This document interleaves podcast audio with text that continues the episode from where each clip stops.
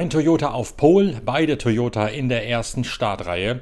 Soweit so normal auf den ersten Blick der Ausgang der Hyperpole, also der Qualifikation vom 24-Stunden-Rennen von Le Mans. Doch hinter den Kulissen hat sich eine ganze Menge abgespielt und die Hyperpole, die halbstündige, komprimierte Sitzung der besten sechs einer jeden Klasse, war ein Thriller durch und durch. Und damit herzlich willkommen zur nächsten Ausgabe von Le Mans Aujourd'hui, dem Podcast eurer Lieblingszeitschrift Pitwalk mit dem Themenschwerpunkt Le Mans. Wir blicken in dieser Ausgabe zurück lediglich auf die Hypercar-Kategorie, also auf die erste erste Liga in der Qualifikation vorm 24-Stunden-Rennen auf den Dreikampf zwischen den beiden Toyota, den beiden Glickenhaus und dem einzigen Alpin gefahren von Nicolas Lapierre.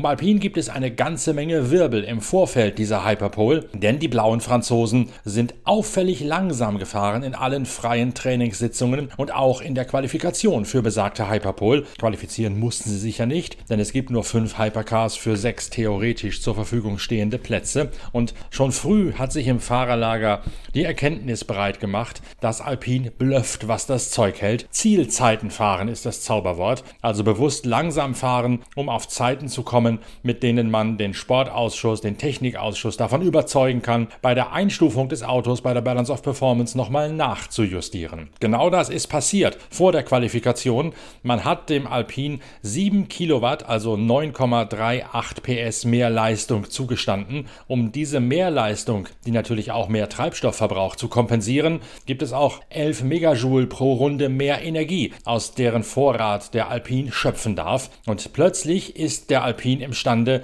die Zeiten der Toyota mitzugehen, nachdem man vorher in allen Sitzungen quasi im Niemandsland umeinander gegondelt ist. Toyota splittet zu Beginn der Hyperpole seine Strategie. Das Auto mit der Startnummer 7, wo Kamui Kobayashi aus Japan die schnelle Runde fahren soll, geht als allererster aus der Box raus. Brandon Hartley dagegen nimmt sich viel, viel Zeit, bleibt lange an der Box stehen und hetzt dem Feld erst hinterher, als das gesamte Peloton aus Hypercars, LMP2 und den beiden GTE-Kategorien bereits seit fast einer Dreiviertelrunde auf der Strecke ist. Kamui Kobayashi setzt zunächst einmal die ersten Bestzeiten bei den einzelnen Sektoren. In der sechsten Kurve, Teatre Rouge allerdings, da driftet der Japaner ein bisschen zu weit raus aus, verlässt die Strecke und bekommt deswegen die Runde aberkannt wegen Verstoßes gegen die Track Limits. So ist Kobayashi zunächst schnellster, taucht aber in den Zeitenmonitoren überhaupt nicht auf. Stattdessen übernimmt Ryan Briscoe im Glickenhaus Platz 1 in seinem ersten Schuss auf neuen Reifen. Kobayashi wäre schneller gewesen, die Zeit wird ihm aberkannt und kurze Zeit nachdem Ryan Briscoe Platz 1 okkupiert hat,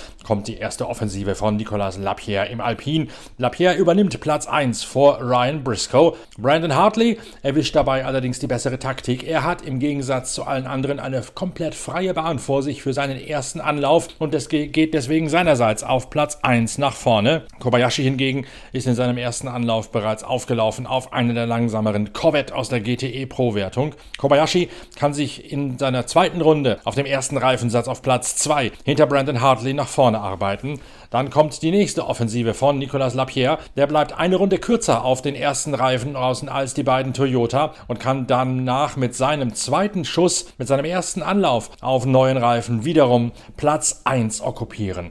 Ryan Briscoe verfängt sich in seinem zweiten Schuss in einem Tatzelwurm von zur Überrundung anstehenden Ferrari, hat so viel Verkehr, dass er deswegen seine Runde nicht voll durchfahren kann und bleibt hinter Nicolas Lapierre auf der zweiten Position. Beide Toyota gehen dann punktgenau so raus, dass sie noch zwei gezeitete Runden mit dem zweiten Reifensatz auf die Bahn brennen können. Im zweiten Sektor sind beide Toyota zunächst um 0,5 Sekunden schneller als Nicolas Lapierre. Dann allerdings bleibt Brandon Hartley hinter einem Porsche, dem Porsche mit der Nummer 92, hängen und verpasst deswegen das Anrennen auf die Pole Position. Kobayashi kann seine Runde durchziehen und hat vorläufig Platz 1 inne. Dann kommt allerdings am Ende doch noch einmal ein Schlussspurt von Brandon Hartley. Der Neuseeländer aus Palmerston North entreißt Kamui Kobayashi im Schlussspurt noch Platz 1, sodass der Wagen von Brandon Hartley auf der Pole Position steht. Kamui Kobayashi auf Startplatz 2.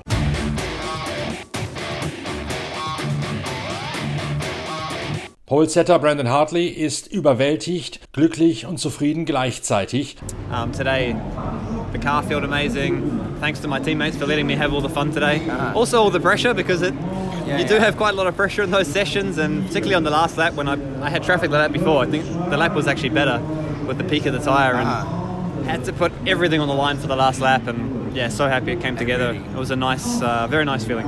I was really. Um, yeah, re- really working hard to have a very good first lap, and actually, actually I did. Straight out the box, the car felt great. he was at. No, first lap I was ahead. I think one second. Yeah, one second ahead on my. Oh, okay. Yeah, I had a very good first lap. Had a good good feeling with the car. Um, actually, the, the, whole crew's been working good all weekend. We've, we've made good setup changes, good directions, and had a little problem in, in FP3, which which hopefully is, hopefully has been solved. But no, just a, a, big thank you to everyone. It was. You don't want to get too caught up in, in hyperpole, but it's hard not to here at Le Mans, and when you get to do the, the fastest lap of the weekend, and um, yeah, a really nice feeling. And about, I'm going to try and forget about it in 15 minutes time, and then focus on uh, FP3 and oh sorry FP4 and, and, and the race. But for the moment, I'm going to enjoy it for another 10 minutes. Yeah. Did you run into traffic on your first lap as well, or was it a clear run? My, my first run. Run now. Okay, second run. Yeah, I, actually, I was was uh, it was a it was a better lap with the peak of the tire, and I got traffic in the Porsche curves, so I thought it was all over. I dropped from P1 to P3, so I got told, okay, it's the last lap. We're, we're, we're P3, and yeah, very happy to put, put that last one that last one together. The, the, the last one was, was clean, but the lap before, yeah, caught, caught traffic in the um, the Porsche curves. We saw an onboard of you on on your outlap after qualifying, where you looked a bit was it really that difficult, that, that, that, much on the line? I think I was actually just a bit emotional. It, it's um, high emotions to, to, do a pole position in, in Le Mans, so feel, and, and, particularly missing it out, getting pipped by Kamui last year, and yeah, a bit of pressure from Seb and Rio to try and chuck it on pole position. Um, it's, it's, it's amazing there's a love-hate relationship with the with the pressure doing qualifying. You know, sitting in the in the pit lane before, I could literally feel my heart rate going up and up. I closed my eyes, tried to think about the driving lines, and but then crossing the line and, and getting that, that pleasure of driving the car with low fuel, new tyres, it makes up for it. You know, it, well, it's, it's a love-hate relationship. With you know, it's, it's the it's the best feeling of the weekend actually driving the in terms of driving the car. Um, but yeah, big pressure and feel good. That second to last lap was a bit heartbreaking. I wasn't sure I was going to be able to do it again. With you know, I lost the peak of the tyre, but we, we fueled for that second lap um, in case of, of traffic. But yeah, for a moment I thought the dream was was over. But yeah, we kept it together.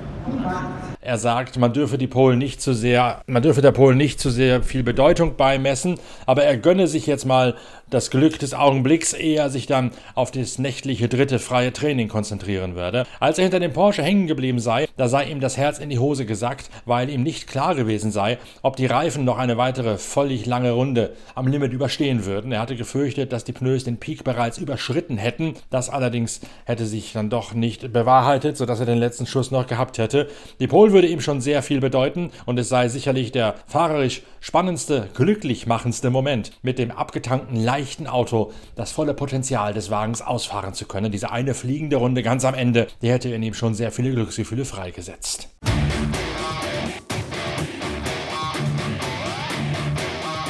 Ich habe auch mit Pascal Vasselon, dem technischen Direktor von Toyota, gesprochen für die Rubrik Live aus der Toyota Box. Allerdings mal sicherheitshalber mit abgeschaltet Mikrofon, weil da natürlich auch das Thema Sandbagging, das Thema Bluffen von Alpine ein Thema gewesen ist. Pascal Vasselon hat on the record nachgerechnet und aufgedröselt, dass der Rückstand von Kamui Kobayashi von 0,4 Sekunden auf Polesetter Brandon Hartley nicht realistisch sei. Eine genaue Analyse der besten Sektorzeiten hätte nämlich ergeben, so sagt es Pascal Vasselon, dass die beiden Toyota beinahe auf die hundertstel Sekunde die gleiche Zeit hätten fahren können, wenn Kobayashi seine besten Sektorzeiten aus den verschiedenen Anläufen zu einer optimalen Runde hätte zusammenführen können. Aber auf seiner entscheidenden Runde sei auch Kobayashi im Verkehr hängen geblieben und deswegen hätte er nicht die optimale Runde zu Wege gebracht. Im Gegensatz zu Brandon Hartley, der, ihr habt es gerade in der Rubrik Live aus der Toyota Box selbst selbst gehört, eine traumhafte Runde ohne jeglichen Verkehr hingelegt hat, zu seiner vollsten Zufriedenheit.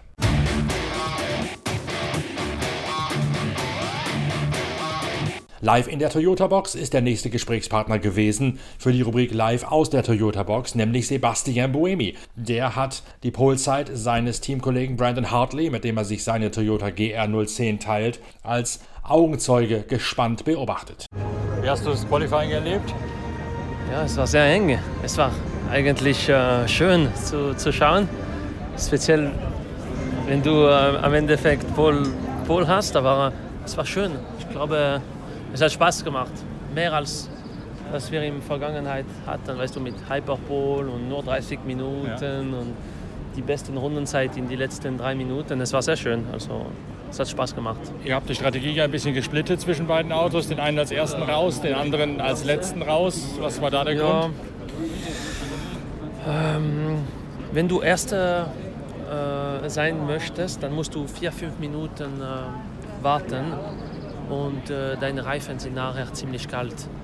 Also du hast äh, mehr Freiheit mit deiner Outlap, aber du musst vier Minuten dort warten. Wenn du letztes ra rausfährst, dann du hast natürlich ja, es gibt die, Chance, dass jemand aus der Box fährt und dann hast du ein GT vor dir und dann deine Runde ist kaputt. Aber ähm, für uns, äh, es war wichtiger, die warmen Reifen zu haben, als eigentlich eine klare Runde zu, zu haben. Und am Endeffekt, wir haben beides gehabt. Es war gut, aber Track Limits ist wirklich schwierig hier, weil du hast drei, vier Plätze, wo du musst um die Zentimeter gehen und dann äh, du verlierst ganz schnell äh, deine Runde. Habt ihr irgendwas geändert am Setup vom ersten Run zum zweiten Run? Nein, nein, du, ich glaube, du darfst nicht. Nein, auch keine Refueling war äh, erlaubt. Also du, du darfst solche Sachen nicht. Also war immer klar, dass Auto leichter und deswegen der zweite Run der entscheidende sein wird. Ja, ja. Strecke besser, neue Reifen wieder, Auto leichter. Ja. Eigentlich am Anfang, es ist ein bisschen schade, weil, weil du kein Refueling machen darfst, dann fährst du eigentlich für, für nichts, weil nur, ja, es muss wirklich ein viel besseres Runde sein, um schneller zu sein als am, am Ende, weißt du, weil es ist so eine lange Runde, dass 10 Kilo ist drei, vier Zentel direkt. Kannst du schon was fürs Rennen daraus ablesen, was man heute gesehen hat? Ja, Alpin ist viel schneller, als was die ja. gezeigt haben. Es war. Es zeigt, dass die. Für mich es, es zeigt, dass die BOP wird schwierig zu handeln sein. Es zeigt, dass wenn die Teams so wie äh, Alpin äh, so etwas machen, dann verlierst du viel Vertrauen im System und ja, es, es wird fast unmöglich sein eigentlich. Aber die Alpine hat immer noch diesen reichweiten Nachteil, die müssen früher rein als ihr, oder? Nein, nicht hier. Die sind genauso schnell jetzt. Das finde ich ein bisschen Blödsinn, aber...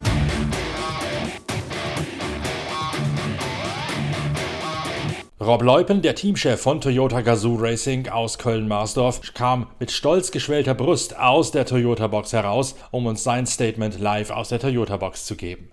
Oh, Saisonfassung für Qualifying, aber es war sehr spannendes. Ähm, zunächst mal vorwegschickend, sehr überrascht über die Pace von Alpine. Waren, glaube ich, alle, aber die scheinen Zielzeiten gefahren zu haben vorher. Ja, also, aber gut, so, so lernt man Sandbagging, glaube ich. Gehört auch zum Geschäft anscheinend. Gab es da eine BOP-Anpassung noch vor dem Qualifying oder ja. hat es nichts gebracht, was Sie gemacht haben? Äh, also es gab noch eine BOP-Anpassung, wenn ich das richtig gesehen habe. Es gab ein bisschen mehr Energie und das haben wir jetzt auch gesehen, dass sie das genutzt haben. Ähm, aber gut, das ist ein anderes Thema. Wir sehen uns mal Qualifying, ich glaube, gut aufgebaut. Die Nummer 8 hatte etwas leichte Vorteile, schon in den Free Practice vorher. Das haben wir gesehen, wurde auch viel gefightet, äh, intern viel gefeilt, auch am, äh, am Setup. Und ja, letztendlich haben wir ein sehr spannendes Qualifying gesehen äh, mit Alpine. Wir hatten uns eher Glickenhaus äh, erwartet zu haben. Ähm, ja, die Nummer 8 mit Brandon sehr gut unterwegs. Wir haben, äh, ich glaube, es auch gut zurechtgelegt. Kamui auf seine wahrscheinlich absolut schnelle Runde wurde dann leider gecancelt. Ähm, aber okay, Track Limits für alle gelten die und da war er zu weit drüber. Die war schneller als seine danach schnellste Runde? Ich, ja, die war mit Sicherheit schneller. Ähm, da lag er im äh, ersten Sektor, ich glaube auch vor allen anderen. Wurde ihn dann äh, in Kurve 6 dann leider aberkannt. Aber es war ja, ein sehr spannendes, sehr enges Qualifying. Leider dann noch zum Ende hin äh, Kamui schnellste Runde nochmal gecancelt. Also ein 77, äh, ein, ein 177.000 war die Differenz. Jetzt sind es vier, vier, äh, 400.000, sprich vier Zehntel äh, geworden. Die haben noch eine Runde rausgenommen. Und äh, ja, müssen wir schauen, dass wir da fürs Rennen darauf aufbauen können. Also die, die Fahrer sind zufrieden mit dem Fahrzeug, Setup ist sehr gut.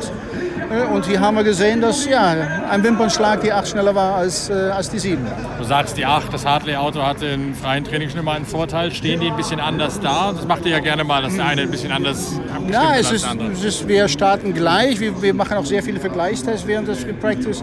Und hier hat man eigentlich, glaube ich, einen Ticken den, den besseren Setup gefunden. Normalerweise ist für mich immer, wenn ich das richtig erinnere, die 7 einfach ein Ticken, Tickchen schneller. Äh, natürlich haben wir mit Kamui ein absoluter äh, Pole-Setter in den vergangenen Jahren. Aber ich glaube, jetzt hat man es übers Fahrzeug, übers Setup schon ein bisschen besser hingekriegt als die 7.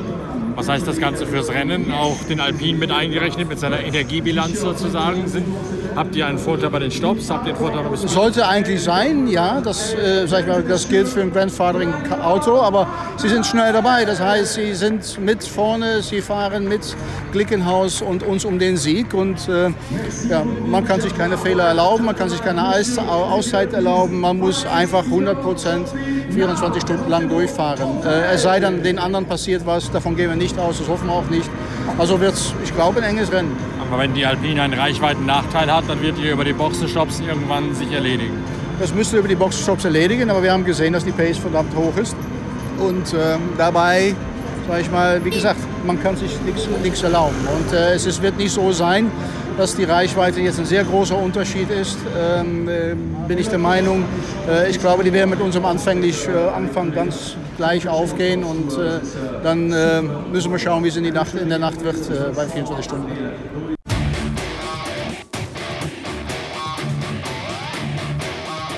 In der nächsten Ausgabe von Pitcast, dem Podcast eurer Lieblingszeitschrift Pitwalk, beschäftigen wir uns dann auch mit der GTE Pro Kategorie und schauen auch in die anderen Klassen hinein, denn auch da ist es in der Hyperpole teilweise ziemlich hoch hergegangen. Davor allerdings wird es noch eine Episode zur Formel 1 geben, denn gemeinsam mit unserer Formel 1 Reporterin Inga Stracke blicke ich Norbert Okenga auch noch voraus auf den großen Preis von Aserbaidschan in Baku, der an diesem Wochenende ebenfalls im Zentrum der Aufmerksamkeit steht. Und da gibt es, da könnt ihr euch jetzt schon drauf freuen, eine ganze Menge exklusiver Enthüllungen, auch zur Zukunft der deutschen Hersteller in der Formel 1. Sachen, die ihr so mit Sicherheit noch nie gehört habt. Also spitzt die Ohren, auch beim Formel 1 Vorschau-Podcast, der gleich online gehen wird. Wir hören uns dann zur Formel 1 wieder und spätestens mit den nächsten Updates von den 24 Stunden von Le Mans. Schön, dass ihr dabei gewesen seid. Viel Spaß bei der Lektüre der aktuellen Ausgabe der Zeitschrift Pitwalk. Bis bald, euer Norbert Okenga.